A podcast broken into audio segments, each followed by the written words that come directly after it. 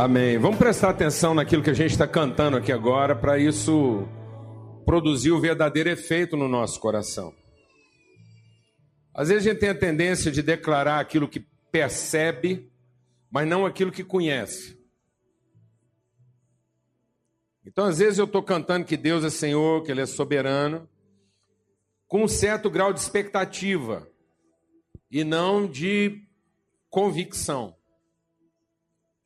É, então é muito importante entender que a soberania de Deus não é algo que eu percebo, é algo que eu experimento. Amém, amado? A palavra de Deus diz que um dos segredos do Evangelho, o que torna a nossa vida maravilhosa, a palavra de Deus diz assim: quão formosos são os pés.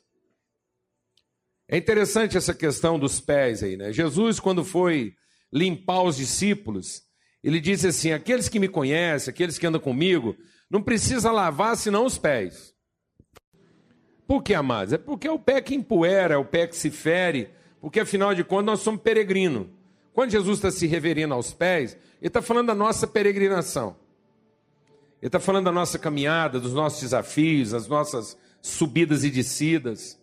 Né? E a palavra de Deus diz assim: quão formosos, quão limpos, quão sarados, quão protegidos são os pés do que anunciam sobre os montes a boa nova. A boa nova de que o nosso Deus reina. Haja paz sobre a nossa vida, porque nosso Deus reina. Sabe o que isso quer dizer? Lá no Salmo 138 diz assim: Deus levará a bom termo tudo o que nos diz respeito. Amém? Amados, às vezes durante o processo eu não tenho respostas para todas as perguntas que meu coração faz. Mas eu costumo responder as perguntas que eu não sei com uma afirmação: Eu sei que aquele que espera em Deus não será frustrado. Então eu faço sossegar minha alma. Amém? Eu não sei direito o que vai acontecer no meio dessa história, mas eu sei exatamente como é que ela termina. Glória a Deus, amados. Em nome de Jesus. Então que Deus traga paz ao seu coração. Que essa seja a sua experiência, não a sua expectativa. Não tenha expectativa de que Deus seja Senhor. Viva a experiência de que Ele é Senhor, Ele reina. E tudo que diz respeito à sua vida, Deus fará ser concluído de maneira satisfatória. A única coisa que pode nos tirar disso é a nossa incredulidade, é a nossa dúvida, é a nossa ansiedade. Amém? Então vamos cantar isso com toda a certeza do nosso coração.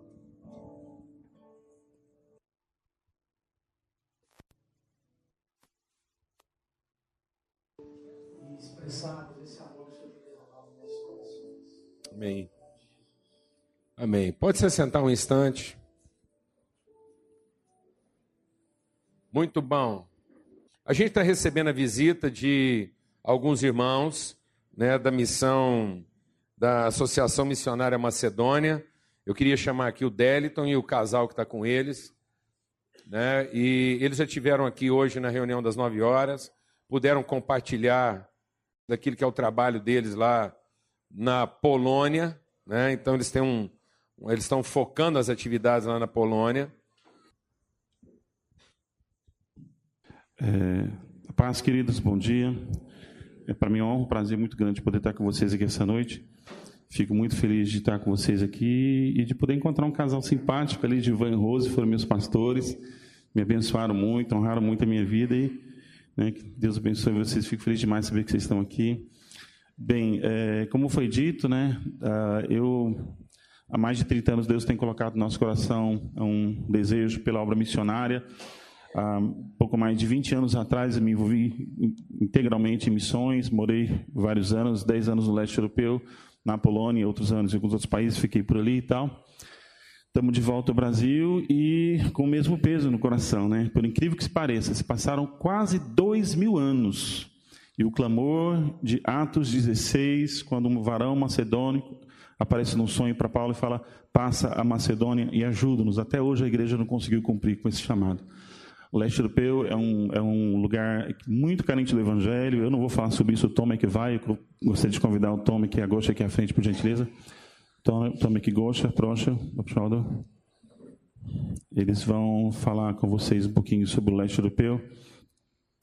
Tomek Dekalowicz, pastor polonês, missionário da região de Białystok. Gosha Dekalowicz, ou Malgorzata, que é o nome certo, né? A gente chama de Gosha porque é mais curtinho, mais fácil. Dekalowicz, estão com a gente aqui em Goiânia, vão ficar com a gente aqui mais talvez umas duas semanas ainda. E a gente está tendo a honra, o prazer de ter eles com a gente aqui. E eles vão estar falando um pouquinho mais da realidade lá. Eu conheço um pouco da realidade lá, morei bastante, tenho dois filhos poloneses nascidos lá. Estou me preparando agora para voltar no final desse mês, início do próximo, para a Polônia, por um período de 20 a 30 dias, para poder fazer uma visita à Polônia, visita até a Ucrânia e ver como é que estão nossos irmãos lá debaixo de uma tensão de guerra, essa coisa toda que vocês estão acompanhando na televisão. É real, gente, existe. Pessoas como vocês que se reúnem lá e que na hora estão clamando, como aquele varão macedônio, pedindo ajuda, pedindo intercessão. E a gente está aqui para poder falar um pouco disso para vocês. Eles vão estar falando agora. Também, Deus abençoe vocês. Obrigado. Paz do Senhor, irmãos. Aleluia. Paz do Senhor, queridos. Dziękujemy bardzo za zaszczyt goszczenia w Waszym zborze. Agradecemos muito a Deus, primeiro, por esse privilégio que podemos estar aqui no meio de vocês. Jest to naprawdę wielki zaszczyt dla nas. É para nós é, uma honra e grande, grande privilégio. I nawet nie zdajecie sobie sprawy, jakie to jest błogosławieństwo dla Was, że jesteście tutaj. Na verdade, eu quero dizer que vocês parece não não têm a, a esse esse pensamento do valor tá? do, do tudo que vocês podem ficar hoje aqui. Oczywiście znacie Pana od wielu, wielu lat. Com certeza vocês conhecem Deus já faz tempo. Wiecie, jakie cuda robi. Vocês conhecem, sabem como que Deus faz milagres. Wiecie, jaką jest ogromną miłością. Você sabe que Deus é Deus é amor. Esse amor é imenso. Kochani, dzielcie się z tym. Mães, por favor, conta sobre esse amor. Nie tylko w domu, w rodzinie, wśród znajomych, Não somente na casa, na família, entre os amigos, ale są inne narody. Mas também também tem outras nações. Czekają na Was, As nações aguardam, espera você. Waszej miłości, którą Pan Wam wlał do serc. E esse, a- as nações aguardam esse amor que Deus colocou no seu coração. Ja wiem, że miłość Pana jest ogromna. Eu sei que o amor de Deus é grande. I pierwsza miłość jest cudowna, E esse primeiro amor é muito lindo. ale bierzcie od Pana każdego dnia. Mas isso é, é, é, é o primeiro amor que significa para continuar e receber mais e mais e crescer nesse amor. Bo Pan jest ogromny, jest ogromną, ogromną miłością. Porque Deus é grande amor. Dlaczego to mówię? Porque eu falo isso? Bo wiem, co dzieje się w Polsce, w Europie. Porque eu sei o que está acontecendo na, na Polônia, na Europa. Procent e, naszych braci i sióstr w Polsce nie ma nawet 1%. Na Polônia, eh, nem chega 1% evangélicos. Gdzie liczba ludności to 40 milionów. Tem 40 milhões de habitantes, mas nem chega 1% evangélicos. Kochani, nie ma nawet często ani jednego zboru kościoła. Tem, tem cidades que não tem nenhuma igreja. Ludzie znają Boga, słyszą o Jezusie, Pessoas conhecem Deus, mas não são convertidos. ale wiedzą, że Bóg jest zimny, jest groźny. Eles, eles pensam que Deus é, Deus é o- que, que tem que tem que temer Deus, mas até a- são apavorados de Deus. Ale my wiemy, jakie Bóg cuda tworzy. Mas nós sabemos que Deus é Deus é amor e Deus faz milagres. Wiemy, że możemy się modlić i prosić Boga o więcej i więcej. Sabemos que podemos orar e pedir Deus para abençoar. I tylko On daje błogosławieństwo. Somente Deus que pode abençoar a gente. I ja, zanim się nawróciłam, Eu, antes de converter, byłam w świecie. eu eu estava no mundo. Piłam alkohol, brałam narkotyki. eu estava usando as drogas, eu estava bebendo, Byłam wykorzystywana.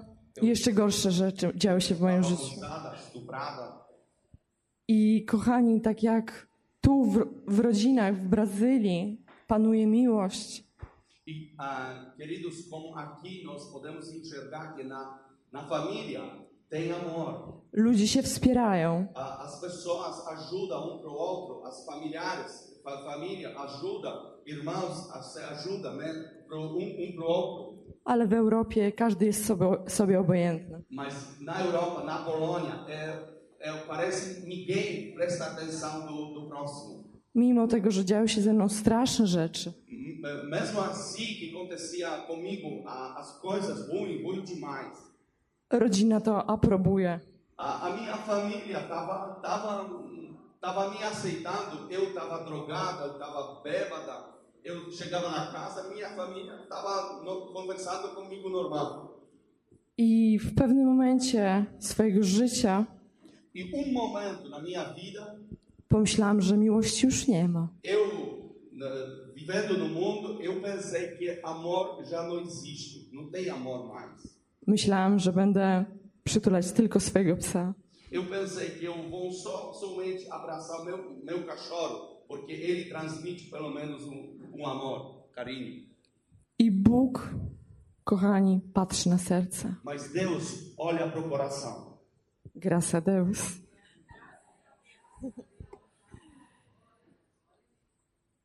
I w momencie najgorszym mojego życia E esse momento foi, foi um momento horrível na minha vida. przyszła mi modlitwa Ojcze nasz. Mas parece no vale, num momento horrível, chegou um, uma oração, oração Pai Nosso. Do mojego serca przyszedł Pan. E Jesus entrou no meu coração. Halleluja.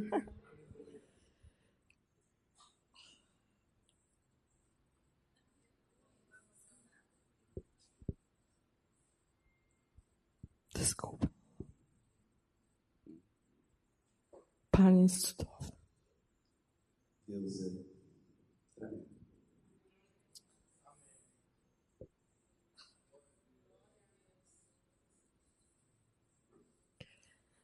Kochani,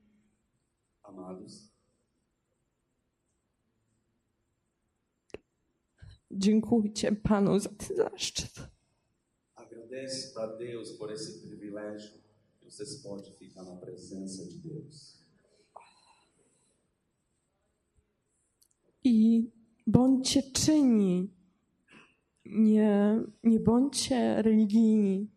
E ah, simplesmente cuida a comunhão com Deus. Não fica como pessoas religiosas, Bo Pan ma dla Was przygotowane jeszcze większe rzeczy. porque Deus tem grandes coisas preparadas para vocês. I także chce Was wykorzystywać dalej. E também quer usar a vida de vocês para abençoar, para fazer obra de Deus. Bo to jest tylko część Waszego życia. Porque isso, isso é, o, Ale pytajcie, co mogę więcej zrobić dla innych, dla, dla misji. E ah, simplesmente tem que sempre perguntar o que nós podemos fazer. Mówię to tylko dlatego, że ludzie w Polsce przyzwyczajają się do tego, że jest źle. Eu falo porque a, as pessoas na Polônia simplesmente são acostumados com a situação e simplesmente vivem do jeito como eles vivem. Mając choroby, przyzwyczajają się, że tak musi być. Eles ou, são as pessoas que ficam doentes e nem procura a solução, nem procura orar. Podam taki przykład. Eu vou dar um exemplo. Podczas pogrzebu, na którym byłam, gdzie cała rodzina się tylko spotyka na pogrzebach w Polsce. É uma situação da Polônia. Eu eu estava no velório na, da minha avó e eh, simplesmente a família, como eu já falei antes, quase não conversa um com o outro, mas no velório eles se encontram. I spotkałam ciocię, której nie widziałam 20 lat. Eu encontrei minha tia quando eu, eu não vi, não, não tinha a privilégio de conversar com ela 20 anos. Nie poznałam jej. E eu não, não reconhecia ela. Miała ma gigantycznego raka na Ela twarzy. tem um, um grande tumor na cabeça, o câncer. Nie ma praktycznie oka, nie słyszy, nie Não widzi. qua- ela praticamente não enxerga e não não não tá os ouvidos não estão funcionando, não estão funcionando. Gdyby nie moja mama, nie poznałabym jej. Ó, somente a minha mãe me, me falou que a sua tia, eu nem reconhecia ela. Rozmawiałam z jej córką i pytałam, co się dzieje. Eu conversei com a filha dela e, e eu perguntei o que está passando. Ona powiedziała, ma raka od wielu lat i żyje. ela, ela, ela falou, ela tem câncer já faz tempo, mas tá, ainda está vivendo. Kochanie, ona się z tym pogodziła. Ela, ela concordou com esse estado que ela está. Ale nie wie, że Mas na Polônia, as pessoas nem sabem, nem sabem que pode, modlić się pode procurar solução através de oração. i Pan uzdrawia, E Deus pode cu- curar, bo Pan jest miłością. porque Deus é amor. I kiedy tak oddałam Panu s- swoje życie, E ah, quando eu se converti, sytuacja w domu rodzinnym zmieniła się. a situação na minha família mudou. Amen, gloria a Deus. Amém, glória a Deus. Ale to był dla mnie jeden z najgorszych czasów w moim życiu. Mas foi para mim um, um pior tempo na minha vida. Mieszkałam wtedy z rodzicami Eu vou explicar. Eu eu estava morando, com, continuava morando com minha família, com meus pais, i nie miałam też wtedy pracy. E também eu não tinha emprego. Była zima, E inverno. a w Polsce naprawdę jest zima. Mas na Polônia, inverno é verdadeiro inverno. Minus 36 stopni. 36 abaixo do zero. Trochę więcej niż w waszej lodówce. Um pouco mais ou, um, ou menos do que na, na geladeira, no seu freezer. I kochani, i jesteśmy dziećmi Bożymi, a więc jesteśmy miłością. E e. I kiedy zaczęłam czytać słowo, E quando eu comecei a ler a palavra, depois oração Pai Nosso, moja mama zaczęła mnie dusić, a minha mãe começou a me enforcar. mój tata też. Meu pai também zaczęli mnie wyrzucać z domu. Kiedy czytałam słowo, moja Biblia była wyrzucana. I kiedy zachorowałam, lodówka została zamknięta. Nikt mi nie pomógł w domu. Ale Pan wie, że nie jesteśmy w stanie przyjąć nic więcej, co Mas Deus sabe que nós não podemos suportar mais do que podemos. chwała Panu, że są bracia, E graças a Deus que, que tem irmãos. którzy, sami wiecie, mamy pełnię miłości Bożej. E eles são, são, são os irmãos que têm amor no coração. Mam też siostrę. Também temos irmãos.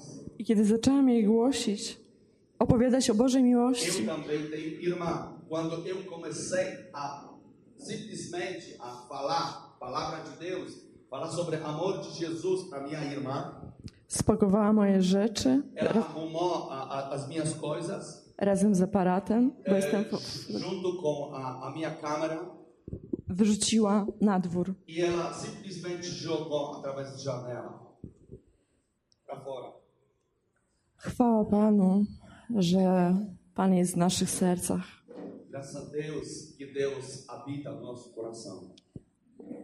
Bo Słowo jest mocą i Bóg jest mocą, Bóg ma moc. Porque palavra, palavra de Deus tem poder.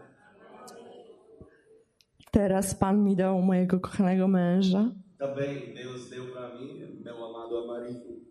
i zaczęliśmy się modlić, się modli... Você, Meu amado. Começamos a orar. Amen. I kochani, sytuacja zaczęła się zmieniać w domu. E, ah, e quando, quando Deus deu para mim meu marido, a situação na minha casa realmente começou, começaram, começou a mudar. Może wam się wydawać to malutkie, Talvez que para vocês é coisa pequena, ale moja mama mówi. Ja powiem po portugalsku. Powiedz, że moja mama mówi. mas a minha mãe já Gloria a Deus. começa a falar glória a Deus. Pan jest cudowny. Deus é maravilhoso. Amen. I tak wiele, wiele sytuacji jest wykorzysty- Pan wykorzystuje poprzez świadectwa. E eh, muitas ah, oportunidades, Deus simplesmente usa pessoas falando, testemunhando. I tak jeszcze wczoraj powiem wam, moja mama zadzwoniła wieczorem, kiedy nigdy do mnie nie dzwoni. E ontem, a, no, na realidade, a minha mãe tem comunhão comigo desse jeito que nunca, nunca me liga, nem, nem fala comigo.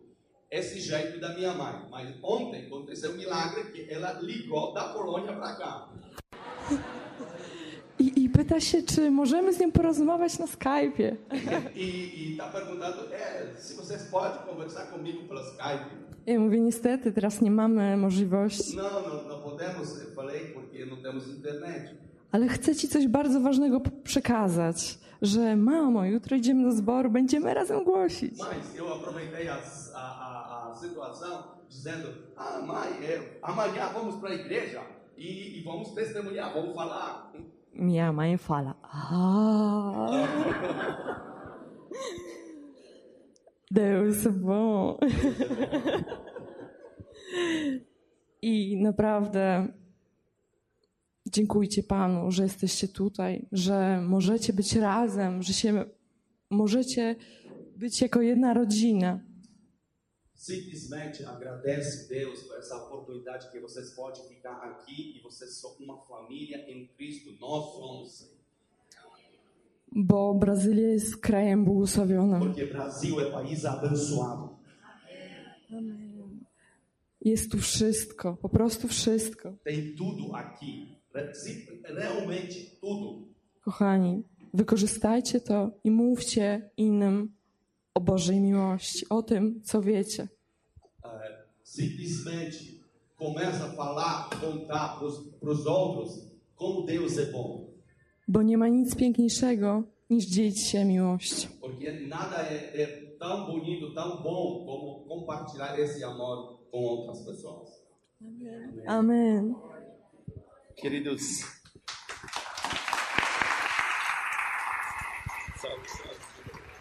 eu não sei, eu tenho ainda três minutos.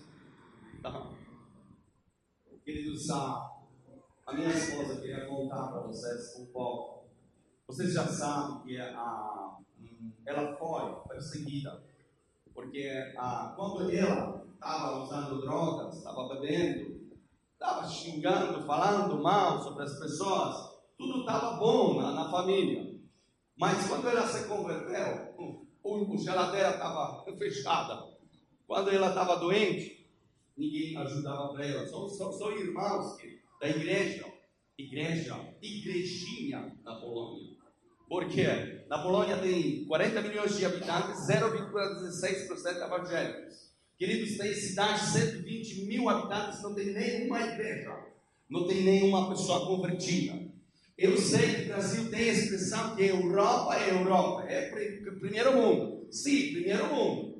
Mas tudo bem, falamos sobre o evangelismo para o Janela 1040, que, é- que é os, são os países muçulmanos. Concordo, apoio e estou torcendo. Mas, queridos, a, a missão Macedônia, é a Macedônia a parte de leste europeu. Queridos, até hoje essa palavra, porque palavra dura para sempre.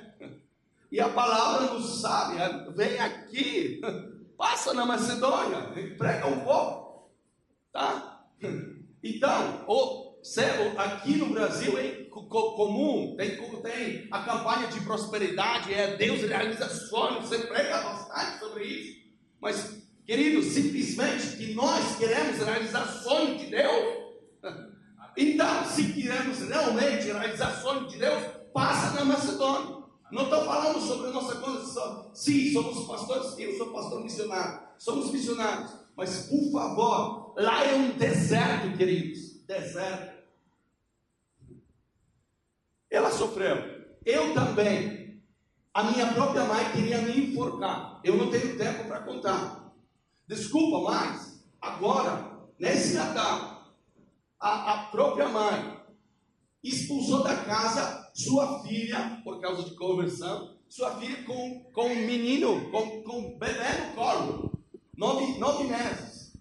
E ela ligou primeiro, onde? Ela ligou para o pastor, pastor, pastor, socorro, eu estou na rua, tudo bem. Eu gostaria, sabe, queridos, comprar passagem para todos os irmãos da Polônia e botar aqui para o Brasil. Sabe onde? Qual lugar? Até na favela. Sabe por quê? Porque tem sol. Graças a Deus tem sol. Tem temperatura boa. Mas ela estava expulsada da casa para o 27 negativo. Mas a cidade, é problema que a cidade onde nós moramos tem, tem distância a 80 quilômetros. E ela ligou para nós, por favor, dá um suporte, dá um jeito, porque eu estou na rua com criança. 80 quilômetros com liso, com gelo na rua, é difícil dirigir. Não tenho helicóptero, tudo bem, mas ainda não tenho. Mas se fosse assim, até difícil ligar com essa temperatura baixa. Até helicóptero. Pelo menos eu sei. Mas tudo bem. Gente, não deu, sabe? Não deu para socorrer essa irmã. O final, menino está no hospital até hoje, no Natal. Né? Aqui o carnaval, mas é frio, a menina no, no hospital, porque o pulmão dele quase não funciona. Então ele está no hospital. Tudo bem. Mas, queridos, são os casos, cada caso é caso. São os casos que acontecem. Todo mundo pensa que a Europa é o país, o primeiro mundo, é um jeito diferente. Tudo bem, lá na África a pessoa sofre fome. Na, na, na, na na, na, nas países da janela 1040, sofre a perseguição. Tudo bem, mas na Polônia, fome, perseguição e mais opressão espiritual. Porque católicos na Polônia são católicos mesmo. Nem bebem, nem fumam, nem falam palavrão, trabalham honestamente, mas adoram a imagem. E aqui, aqui é outro mundo para nós. Queridos, ninguém nem entra na cabeça que pode acontecer que na uma rua tem 10 igrejas. Quando gente volta na Polônia e contamos os testemunhos, aqui no Brasil, só os pastores que voltam dentro e falam, cara, você está louco, João. Nem acredito. E por isso a minha esposa começou a falar, valoriza isso que você aqui no Brasil. Desculpa, eu não tenho tempo, eu não quero romper a programação dessa igreja. Mas, querido, só quero pedir, levanta clamor. Mas, não somente clamor, mas por favor, tenta fazer, porque fazer a vontade de Deus é realmente fazer a obra, fazer algo. Não é? Queridos, imagina um, um rapaz com fome, não sei, mendigo, pode bate na sua porta. Na Polônia tem, tem os povos religiosos demais. Tem na Natal, eles, eles preparam uma janta. E tem costume polonês que preparam uma, uma, um prato vazio, um prato, sabe? É um lugar com uma pessoa que talvez que Deus manda, um, um, uma visita. É costume. Mas é costume tão forte que a mesa está preparada, pronto, família se junta, come, festeja o Natal. Mas quando alguém bate na porta, é, ele começa a brigar, expulsar, vai sair daqui, vai embora. Mas imagina, a própria Bíblia diz que quando um mendigo, um alguém que pede te ajuda, sabe? E você simplesmente abre porta e, ó, oh, sou evangélico, tudo bem, eu vou orar por você. E você não pega pão e não dá para ele. Ah, adianta. Mas tudo bem, queridos. Bíblia fala, não quero pregar muito. Não, não quero falar porque tem bastante coisa para contar. Mas, queridos, a Bíblia fala armadura de Deus. Sobre a armadura de Deus. São os sapatos de evangelho, de boas novas, posso dizer, botas, de anunciar boas novas. E usando isso, mas veja bem, agora eu estou falando para pessoas que têm um pouco a visão ampla. A visão ampla. Os, até empresários que têm que têm com a visão ampla. Porque sem a visão, não caminha o caso. Mas a igreja, hoje, a igreja tem que ter visão ampla, mas usando esse, esse termo da, da Bíblia, que o volta dos boas novas, anunciar a boas novas, eu posso dizer que, porque Jesus é, é cabeça e nós somos corpos, e nós somos essas células. Então, se temos realmente personalidade, podemos olhar para o nosso corpo. Eu vou, vou agora falar sobre o estado da igreja. A igreja agora com um sapato só.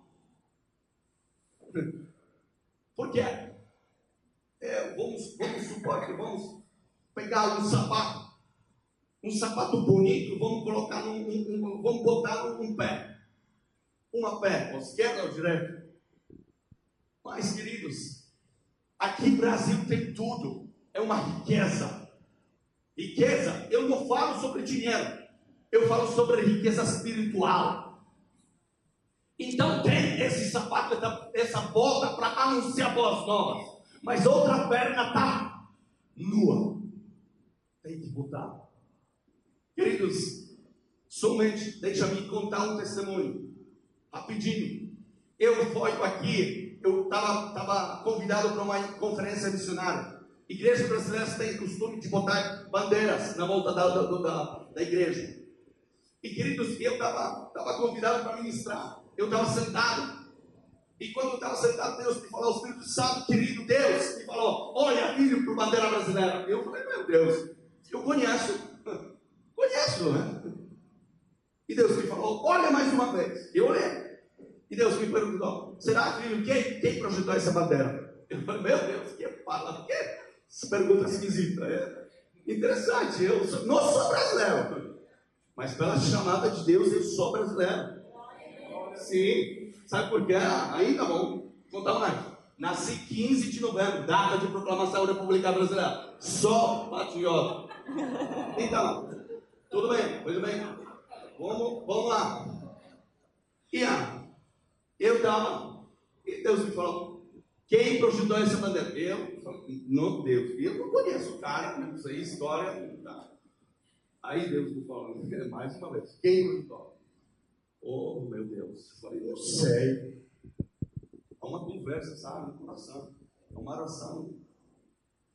Deus me falou, filho, eu que projetei essa bandeira. Agora, agora, tá? Tu me pegou, Senhor. É? Não sei o que é isso. Me explica. E queridos, eu falei, me explica, Deus, me explica como agora.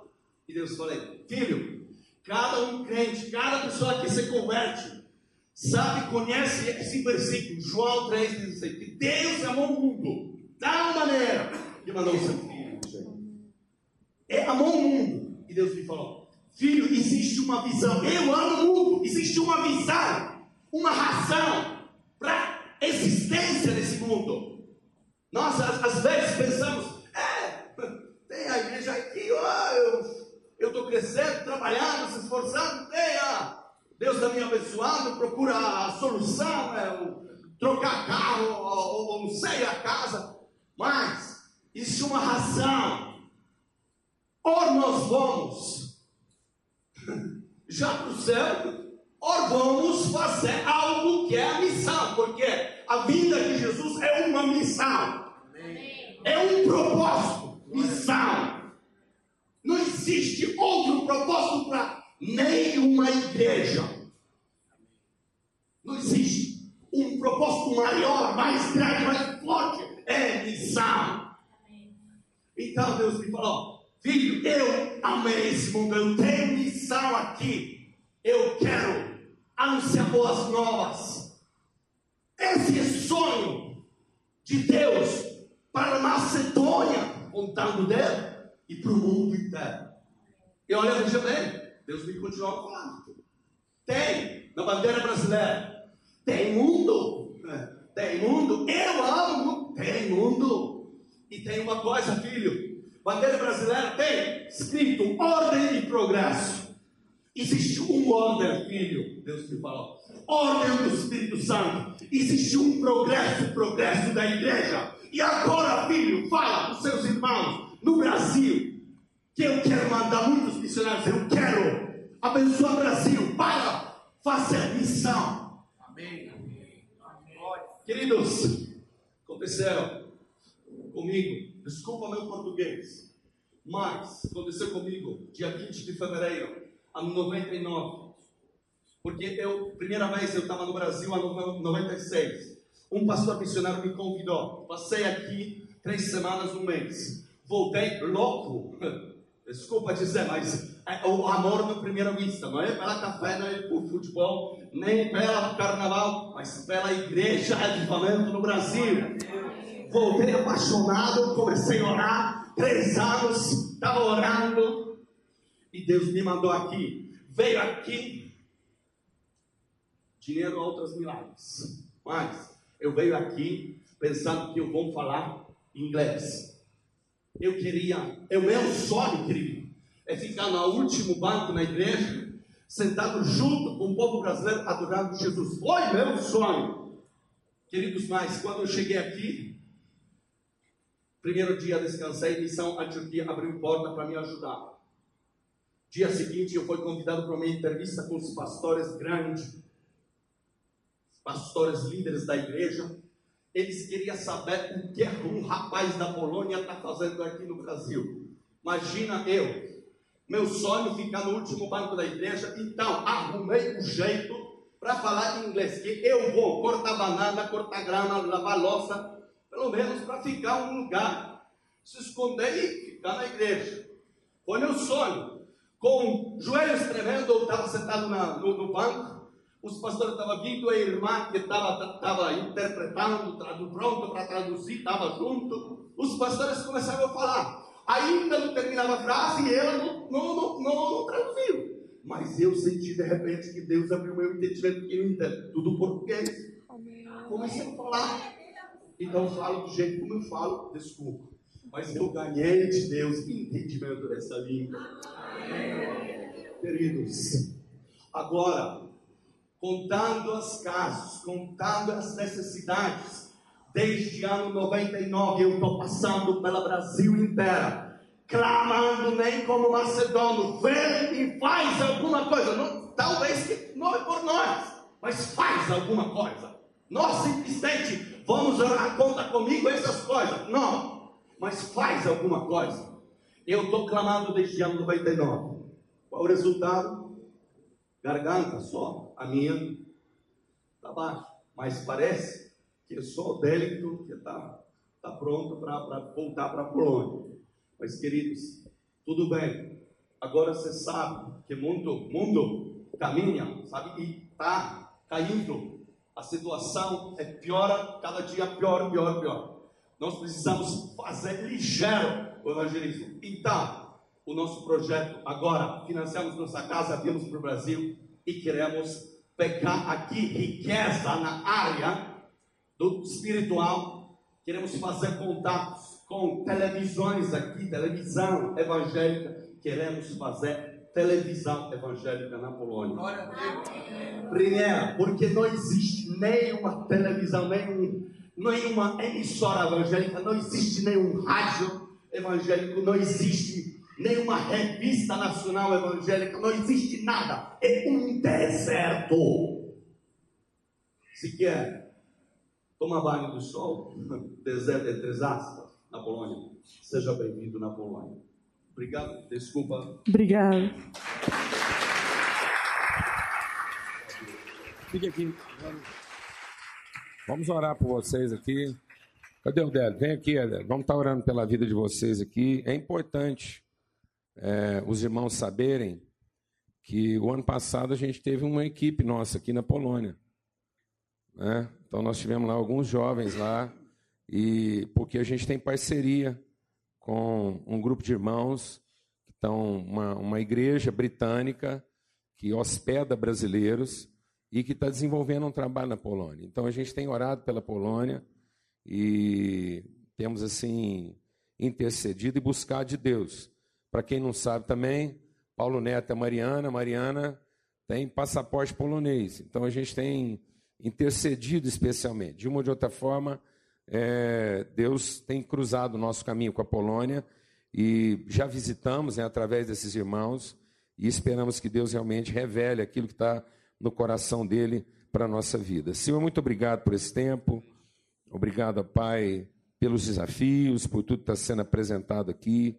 E, ó Deus, nós temos um coração aberto para o Senhor, para aquilo que vem do Senhor para a nossa vida. Queremos seguir a voz do Teu Espírito, Pai. É isso que nós queremos.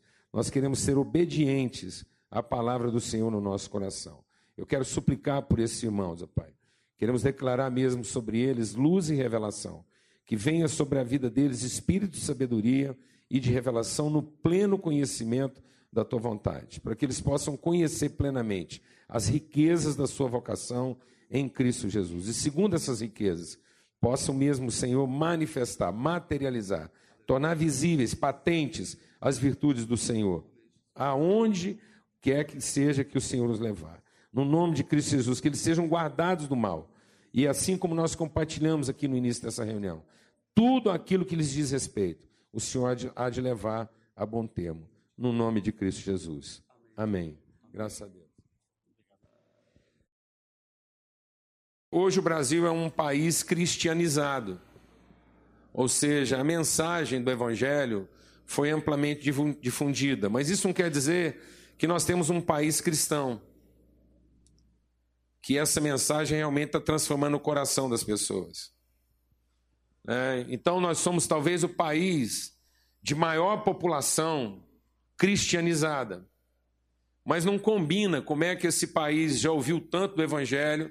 A gente diz que há tantos cristãos evangélicos e católicos nesse país, e é o país das maiores diferenças e das maiores segregações que existe no planeta. Às vezes a gente se impressiona com a situação na África, e a situação no Brasil é um pouco mais grave que a situação na África.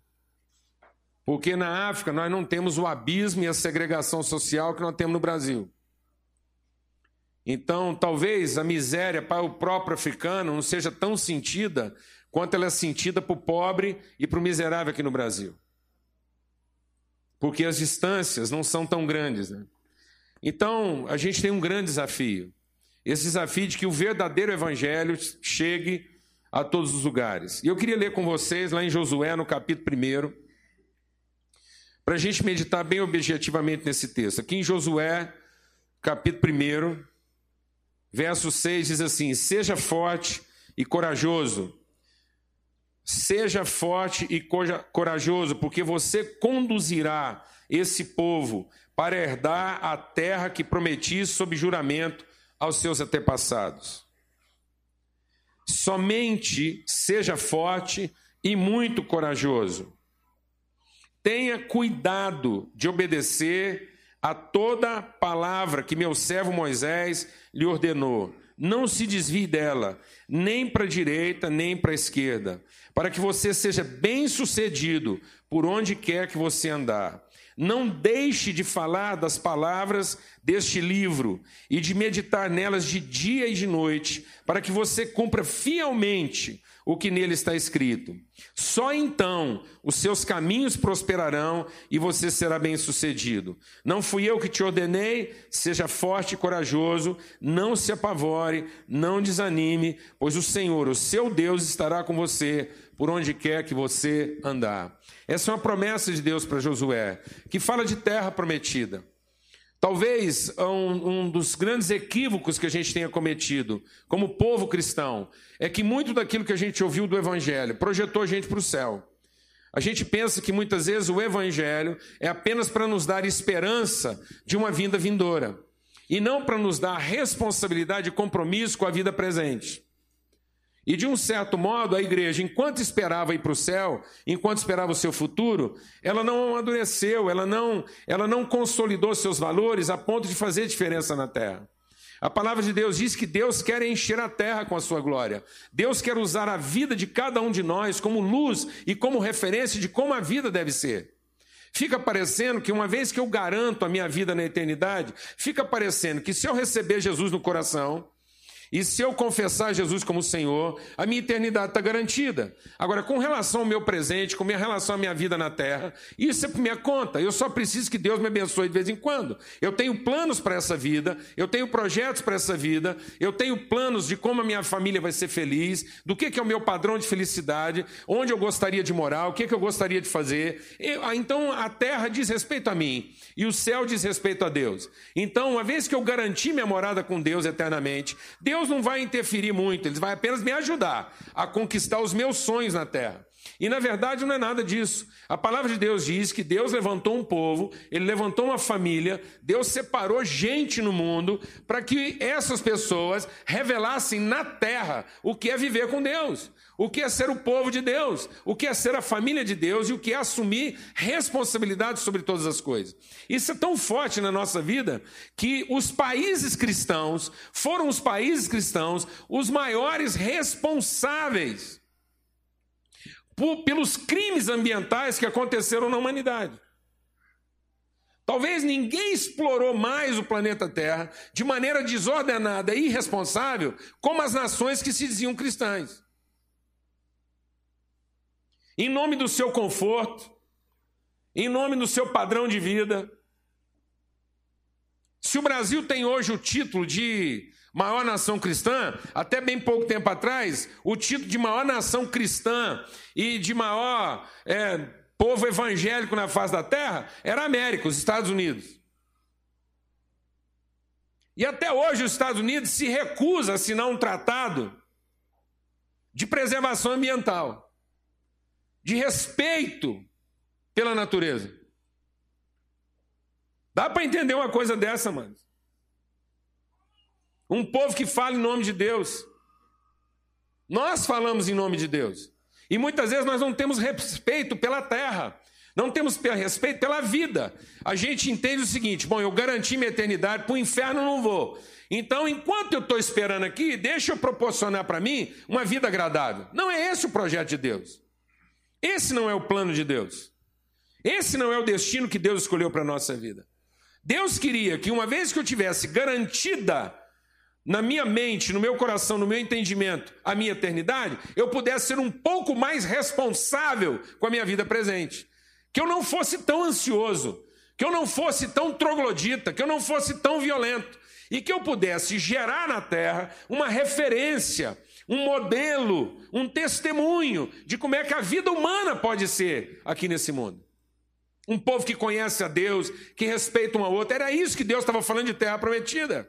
Um lugar onde não ia faltar comida para as pessoas, onde ninguém precisaria ficar preocupado com o que vai comer amanhã, com o que vai vestir amanhã, ninguém precisaria ficar preocupado com a sua segurança, ninguém precisaria ficar preocupado com o seu futuro, se os seus filhos vão estudar ou deixar de estudar. Isso era o povo de Deus. É isso que Deus quer, através de nós, formar um povo que sabe cuidar muito bem uns dos outros e que sabe cuidar dos outros. Glória a Deus, amado. Quando a gente fala da igreja primitiva, né, a igreja lá do livro de Atos, muita gente volta-se para aquela igreja para falar dos milagres, para falar dos sinais, para falar dos prodígios, das coisas maravilhosas que aquela igreja empreendeu. Mas você sabe qual era a plataforma para ter milagre naquele lugar? A palavra de Deus diz que aquele povo era um povo de milagre, aquele povo era um povo de cura, aquele povo era um povo de sinais. Sabe por quê? Porque eles receberam o evangelho como reino de Deus e eles aprenderam a cuidar uns dos outros. Você sabe por que, que acontecia muito milagre na igreja primitiva? Porque ninguém estava pedindo milagre para si, mas todo mundo se colocava na posição de ser milagre para o outro. Você sabe por que as pessoas não veem tanto milagre hoje? Porque está todo mundo pedindo o seu próprio milagre.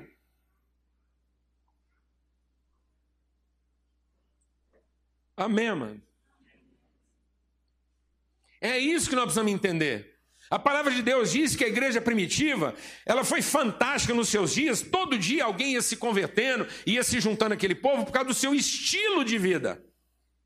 Eles viviam na casa uns dos outros, eles repartiam o pão entre si, eles cuidavam uns dos outros, eles não deixavam que ninguém ficasse em posição de miséria, em posição de conflito, em posição de risco, porque eles sabiam repartir tudo que eles tinham recebido. Isso não era uma, um comunismo em que eles estabeleceram um padrão igual e todo mundo tinha que morar numa casa igual, comer uma comida igual e vestir uma roupa igual. Não era nada disso. As diferenças existiam. Tinha gente mais rica, gente mais pobre, tinha gente que queria estudar mais, tinha gente que não queria estudar. Você pode dar condição igual para todo mundo e vai ter uma pessoa que não quer estudar.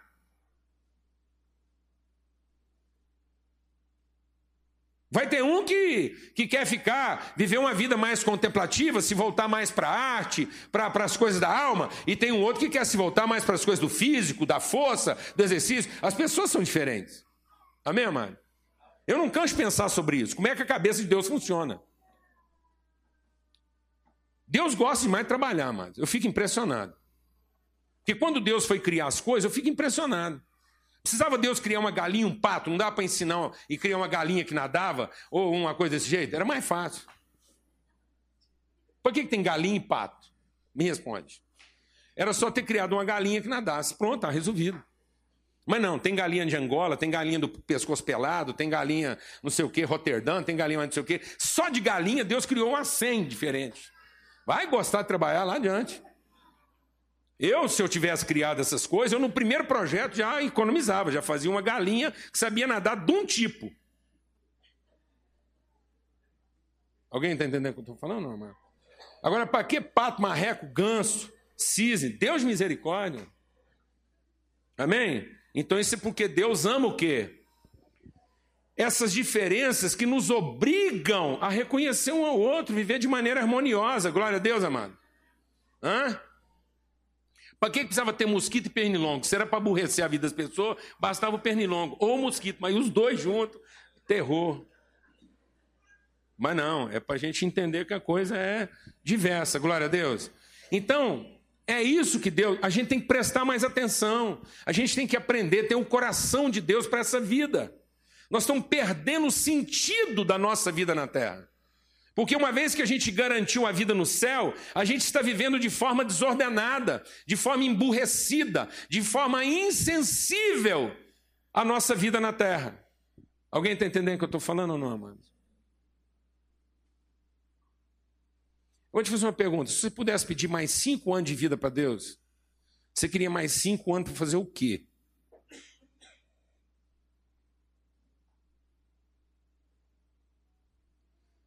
Se você pudesse pedir para Deus agora mais cinco anos de vida, fala, Deus, o senhor está pensando que eu vou morrer aos 80? Deixa eu viver até os 85. Então tá bom, dos 80 aos 85, você pediu mais cinco anos para fazer o quê?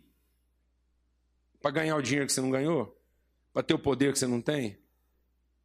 ou para viver as emoções, para conhecer as pessoas que você não conheceu, para ter com elas o tempo que você não teve, para visitar as pessoas que você não visitou, para ouvir a música que você não ouviu.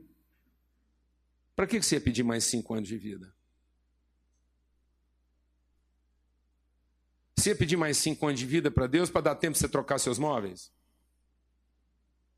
É isso? Me responde. Se Deus tivesse mais cinco anos de vida, você ia usar esses cinco anos para quê? Para trocar seus móveis? Para reformar sua casa? Ou para fazer todos os jantares que você ainda não fez até hoje na casa boa que você tem? Hein, mano? Deixa eu entender. O que está acontecendo com a gente? Será que basta saber que o céu está nos esperando para que a gente viva uma vida louca, ensandecida e não entenda que o projeto de Deus para nós é na terra? Se fosse uma questão de resolver no céu, foi de lá que nós viemos, então lá a gente tinha ficado. Alguém está entendendo o que eu estou falando ou não, amado? Se a nossa questão fosse só o céu, foi de lá que nós viemos, lá a gente tinha ficado, estava tudo certo. Não precisava dessa canseira. Glória a Deus, amados. Então, o que, que Deus está ensinando para Josué? Josué, eu te prometi uma terra, eu te prometi uma vida, eu te prometi um casamento, eu te prometi uma família, eu te prometi uma cidade, eu te prometi um povo, eu te prometi uma vida, eu te prometi um futuro, eu te prometi uma história, eu te prometi um sentido na sua existência. Deus prometeu isso para todos nós. Mas sabe o que acontece, amados? Às vezes a gente não está entendendo o que é uma promessa de Deus.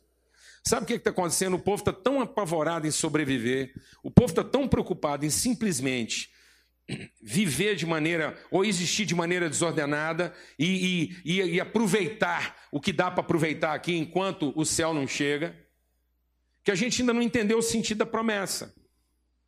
Promessa não é o que Deus falou. Promessa é o que Deus disse. Você consegue ver a diferença? Não? Nem tudo aquilo que Deus falou é exatamente aquilo que Deus disse. Eu vou explicar por quê. Porque o que Deus falou só é o que Deus disse se eu receber aquilo com o Espírito de Deus. Amém, amados? Tem gente que não está entendendo o que Deus disse, porque está preocupado em conhecer só o que Deus falou. E a palavra, deixa Deus ministrar o seu coração. Do mesmo jeito que uma promessa pode trazer vida para uma pessoa, uma promessa pode trazer morte para uma pessoa. Tem muita gente que vai lá na Bíblia e fica procurando as promessas. Aí ele pega uma promessa com o espírito errado e a Bíblia diz assim: o que está escrito na Bíblia com o espírito errado mata você. A letra sem o espírito mata. O que Deus falou, quando não é o que Deus disse, pode matar você. Então tem muita gente morrendo porque foi lá escutou o que Deus falou, mas não parou o suficiente para entender se era aquilo que ele disse. O que está guiando a sua vida hoje? O que Deus falou? Deus falou que você ia para o céu. Deus falou que Jesus morreu para salvar você. Deus falou que seus pecados estão perdoados. Deus falou que ia te dar uma vida nova. Deus falou que é o Senhor. Deus falou que está no controle. Deus falou que fez uma promessa. Deus falou que você vai ser bem-aventurado. Mas você entendeu exatamente o que, que Deus disse? Porque se você não entendeu o que Deus disse, o que Deus falou pode estar tá te matando. Porque o papagaio fala um punhado de coisa e não diz nada. Papagaio é um bicho que aprende a falar, mas nunca aprende a dizer.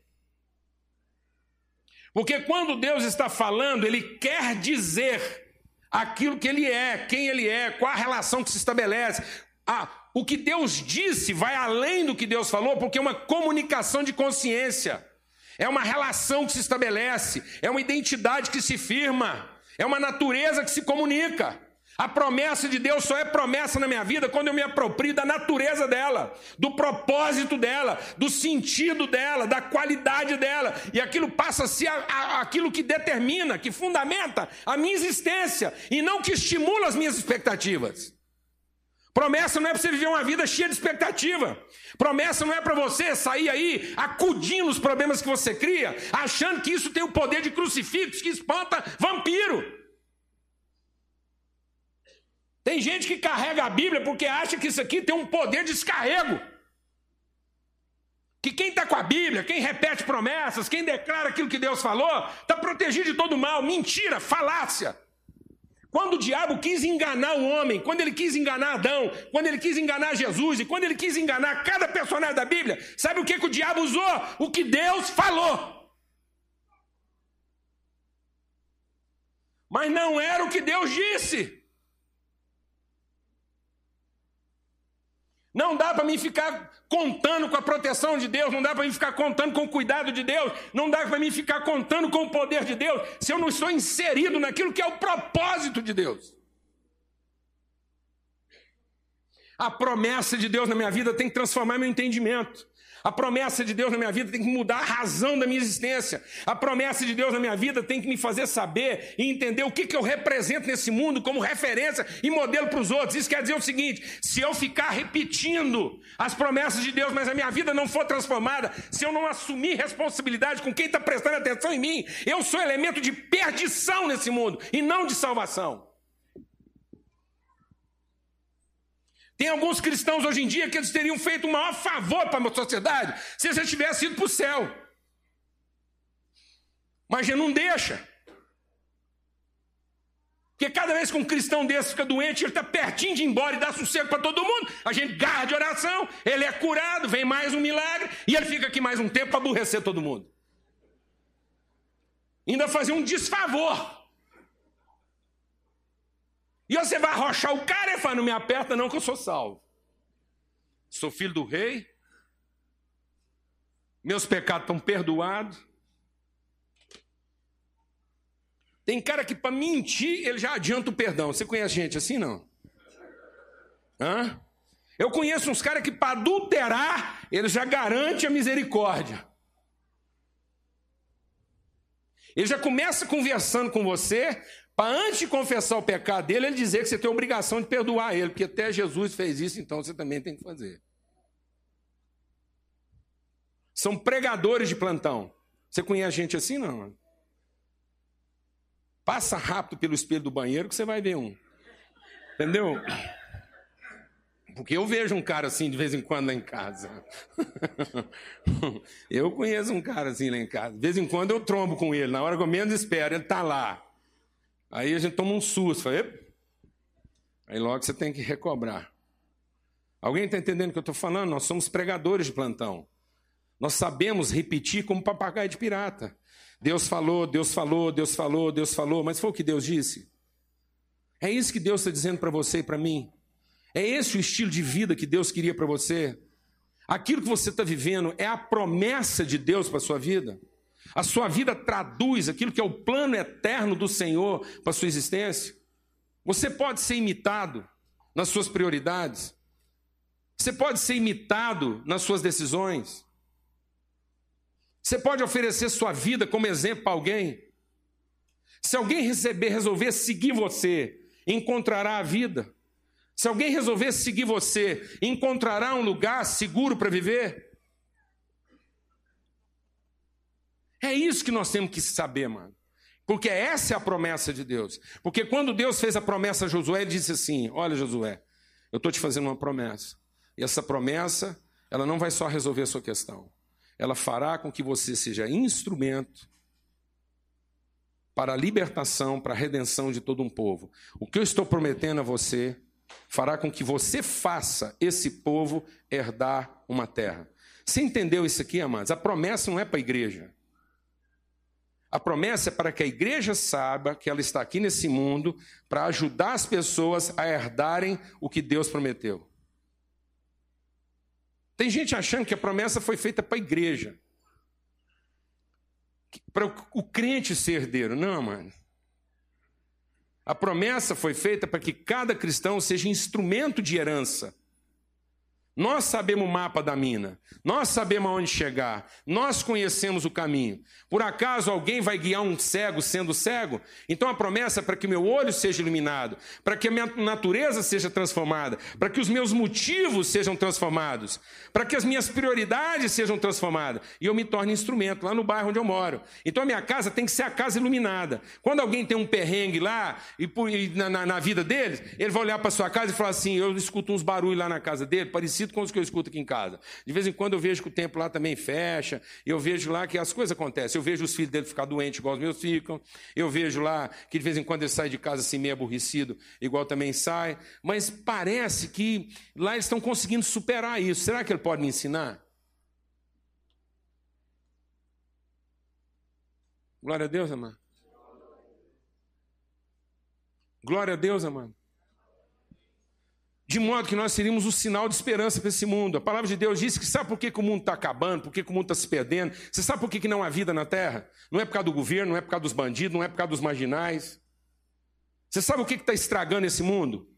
Paulo diz que o que está estragando esse mundo não são os marginais, não são os ladrões, não é a pobreza, não é a fome, não são os políticos ruins, não é a falta de administração, não é os empresários desonestos. A palavra de Deus diz que o mundo só está nessa bagunça porque aqueles que são filhos de Deus, conhecem a promessa de Deus, não brilham o suficiente para ser uma referência de transformação na sociedade. Você sabe então de quem que é a culpa dessa desgraceira toda que está acontecendo em volta da gente? Nossa. Porque sabe quem devia estar fazendo esse povo herdar uma vida melhor? A gente. E por quê? Porque nós conhecemos a promessa. Mas não está achando que promessa é simplesmente escutar o que Deus falou. Não, amados, promessa é ouvir o que Deus disse. Por isso que quando eu encontro uma promessa, eu tenho que meditar nela. A palavra de Deus diz: medita, medita. Jesus, Deus está falando para Josué: você quer ser um herdeiro, você quer ser instrumento de transformação, você quer ver a sociedade transformada a partir da sua vida, da sua casa, dos seus filhos? Então é o seguinte: se ouvir uma promessa, medita, medita, medita, medita, de dia e de noite. Medita, pensa nisso várias vezes, pensa nas implicações, pensa o que, que isso vai ter que transformar a sua vida, pensa que nível de compromisso isso vai ter que levantar no seu coração, pensa o que, que Deus está transmitindo para você e de que maneira isso está impactando a sua vida, seu horário, sua agenda, seus conceitos, seus valores. Aí sim, isso é uma promessa. Aí sim, isso é a palavra de Deus. Caso contrário, é letra. Se você está simplesmente destacando partes da Bíblia e esfregando essas partes da Bíblia na sua casa inteira, no para-brisa do seu carro, no, no, no para-choque, sei lá onde.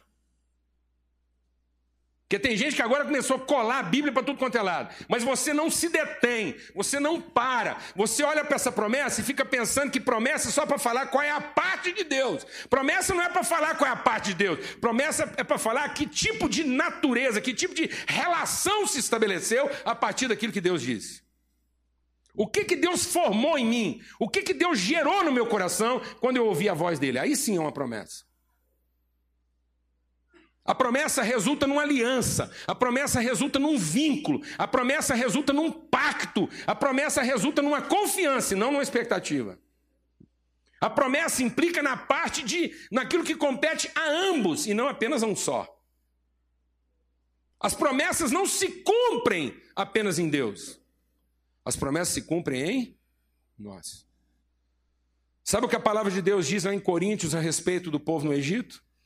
A palavra de Deus diz: Eu tirei o povo do Egito, eles atravessaram o deserto, eles atravessaram o mar, mas eles não associaram fé às minhas promessas. Por isso, a maior parte deles pereceu no deserto e aquilo que eu prometi para eles nunca foi eficaz na vida deles. Está vendo? Todo mundo escutou, escutou, escutou o que Deus falou, mas a vida deles não foi transformada. Eles se beneficiaram de alguns favores, mas eles nunca alcançaram a terra prometida. Tem gente que se beneficia de alguns favores de Deus. É um favor aqui, é uma cura ali, é um livramento, é um negócio, é uma trombada que não aconteceu, não é? É uma bala perdida que não atingiu, é um câncer que não pegou, alguma coisinha vai sempre acontecendo e a gente vai se mantendo. Mas aquilo não transforma a vida da gente. A gente não passa a ser uma outra pessoa. A gente não se envolve com outra natureza. A gente não entende um outro propósito. A gente acha que simplesmente aquela bala que não pegou na gente é só para dar uma sobrevida, graças a Deus, os anjos estavam lá, está tudo certo e deixa eu tocar. Alguém está entendendo o que eu estou falando, não, mano? Então Deus está falando para Josué: você fará esse povo herdar. Sabe o que, que a sua família precisa para ser transformada? Sabe o que, que a sua família precisa para ela viver tudo aquilo que Deus prometeu para ela? Ela precisa de uma pessoa lá dentro que receba isso como promessa. E ao receber isso como promessa, entenda que isso é promessa para todos. E ao receber isso como promessa, essa pessoa se torna alguém forte.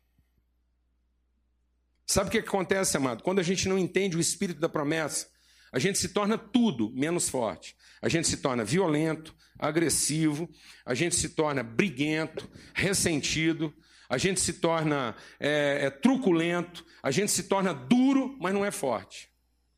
Então tem gente que recebeu uma promessa, vou te falar o que acontece com ele. Ele recebeu uma promessa e aquilo gera nele uma expectativa, porque Deus falou.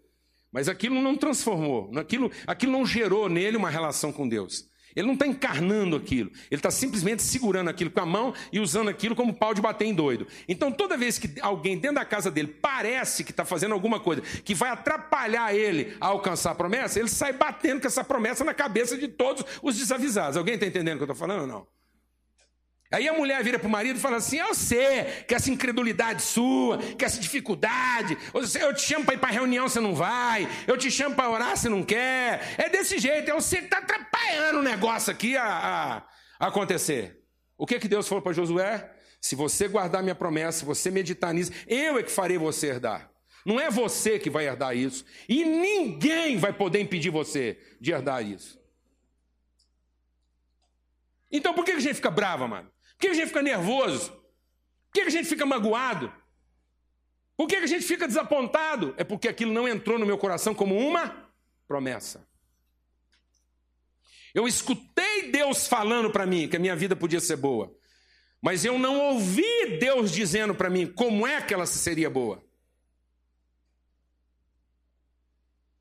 Eu escutei que eu podia viver uma terra feliz, mas eu não ouvi o que é que Deus disse de como chegar nessa terra e como possuí-la? Alguém está entendendo o que eu estou falando ou não, mano?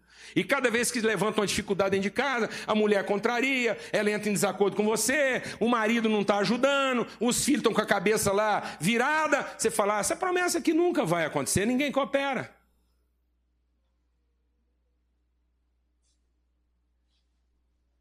Não é isso que Deus disse para Josué. Deus disse para Josué o quê? Seja forte.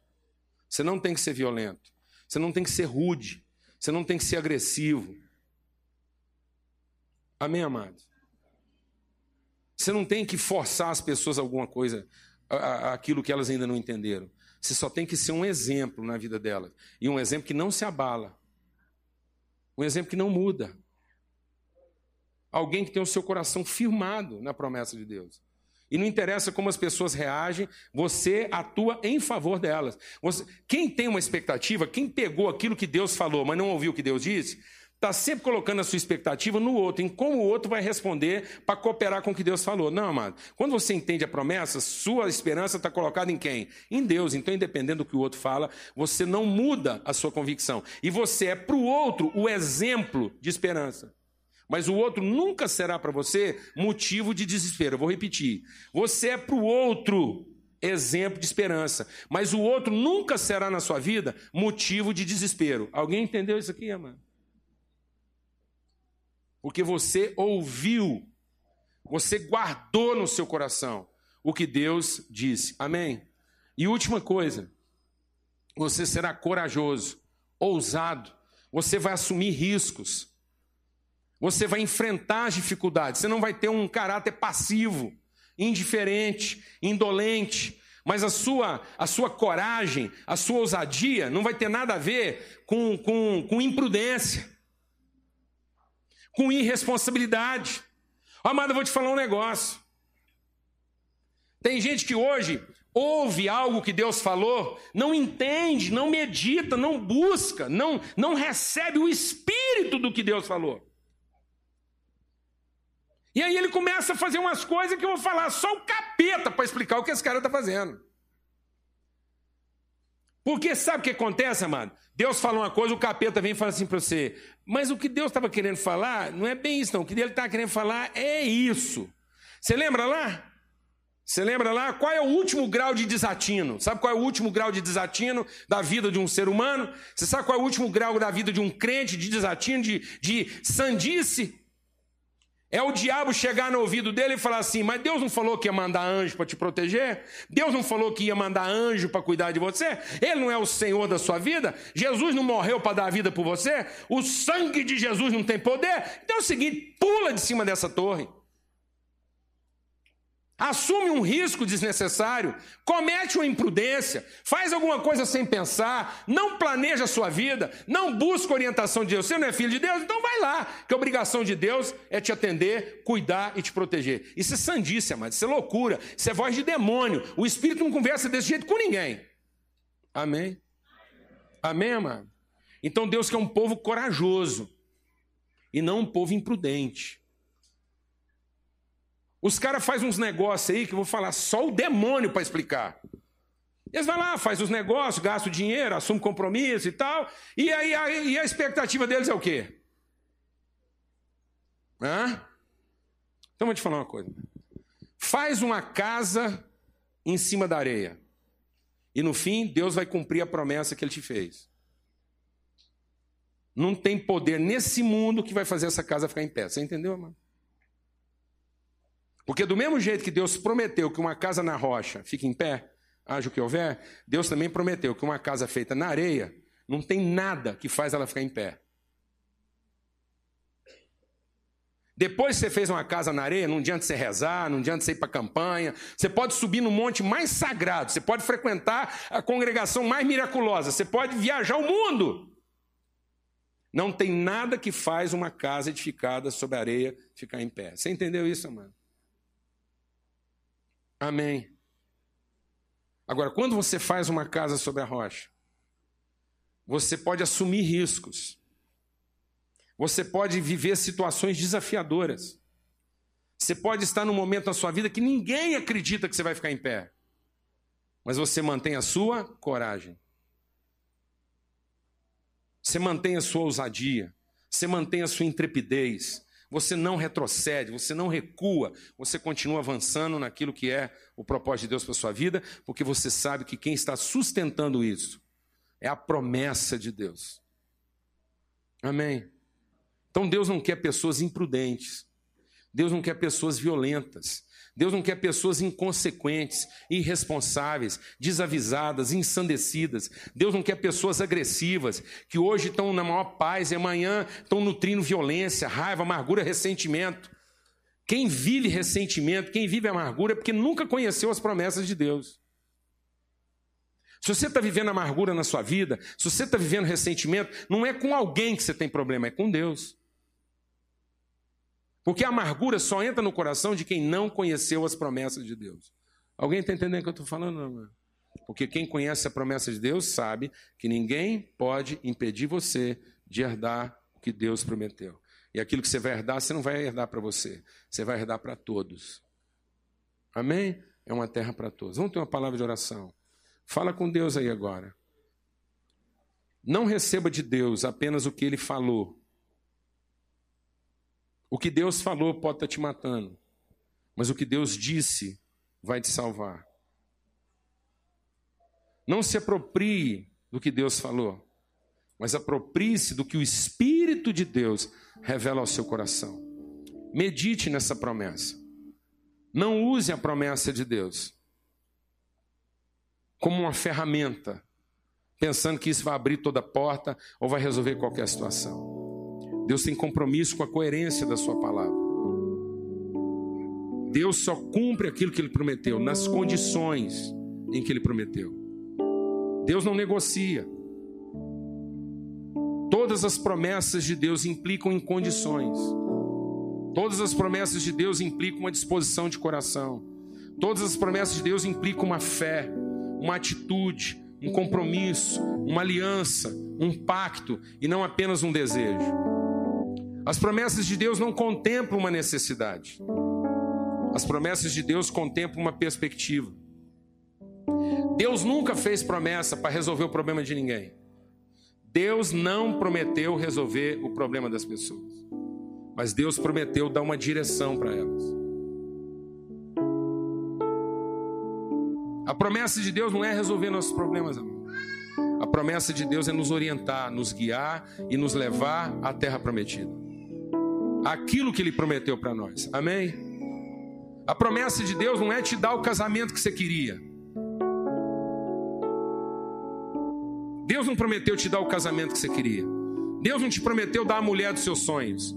Deus não te prometeu dar o marido dos seus sonhos. Tem muita gente dizendo aí, está mentindo, dizendo: ó, oh, vai lá e busca a Deus porque Ele vai realizar seus sonhos. Deus nunca prometeu realizar nossos sonhos. Mas Deus prometeu que a vontade dele iria se cumprir na nossa vida. E isso seria muito mais do que um dia eu podia sonhar. Amém, amados? Eu tenho sonhos. E todos os dias eu coloco os meus sonhos na presença de Deus, na esperança de que eles sejam corrigidos, de que eles sejam transformados de acordo com os sonhos de Deus. De modo que eu não viva a expectativa de realizar meus sonhos, mas eu viva a certeza de que os sonhos de Deus se realizarão na nossa vida. Em nome de Jesus. Deus me prometeu um casamento. Deus me prometeu uma família. E muitas vezes você olha no horizonte da sua vida e acha que muita coisa que Deus prometeu não vai acontecer. Mas aí você fica forte.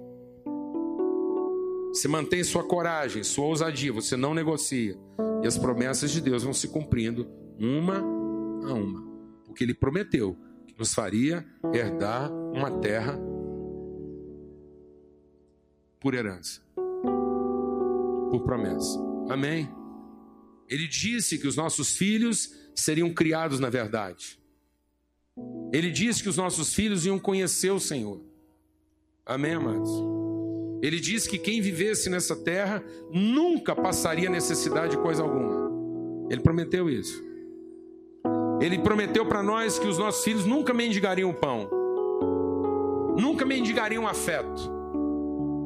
Amém, amados? E a gente crê nisso. Você crê nisso? Isso é uma promessa. Mas você ouviu o que Deus disse? Você está só escutando o que Ele falou? Isso está alcançando o seu coração? Ou chegou apenas na, na sua razão, na, na sua expectativa, nas suas carências? Vamos falar com Deus agora. Senhor, muito obrigado por essa manhã, por todo testemunho recebido aqui. Obrigado pelas promessas do Senhor. Obrigado, Pai, porque não existe uma terra mais difícil que a outra. Porque todas as terras, ó Pai, todos os lugares podem ser alcançados segundo a promessa do Senhor. Ó Deus, não é a força daqueles que nos resistem, mas é a força daquele que nos prometeu. Tua palavra diz que se nós meditarmos na tua palavra, se nós fizermos tudo conforme nela está escrito, ninguém poderá nos resistir.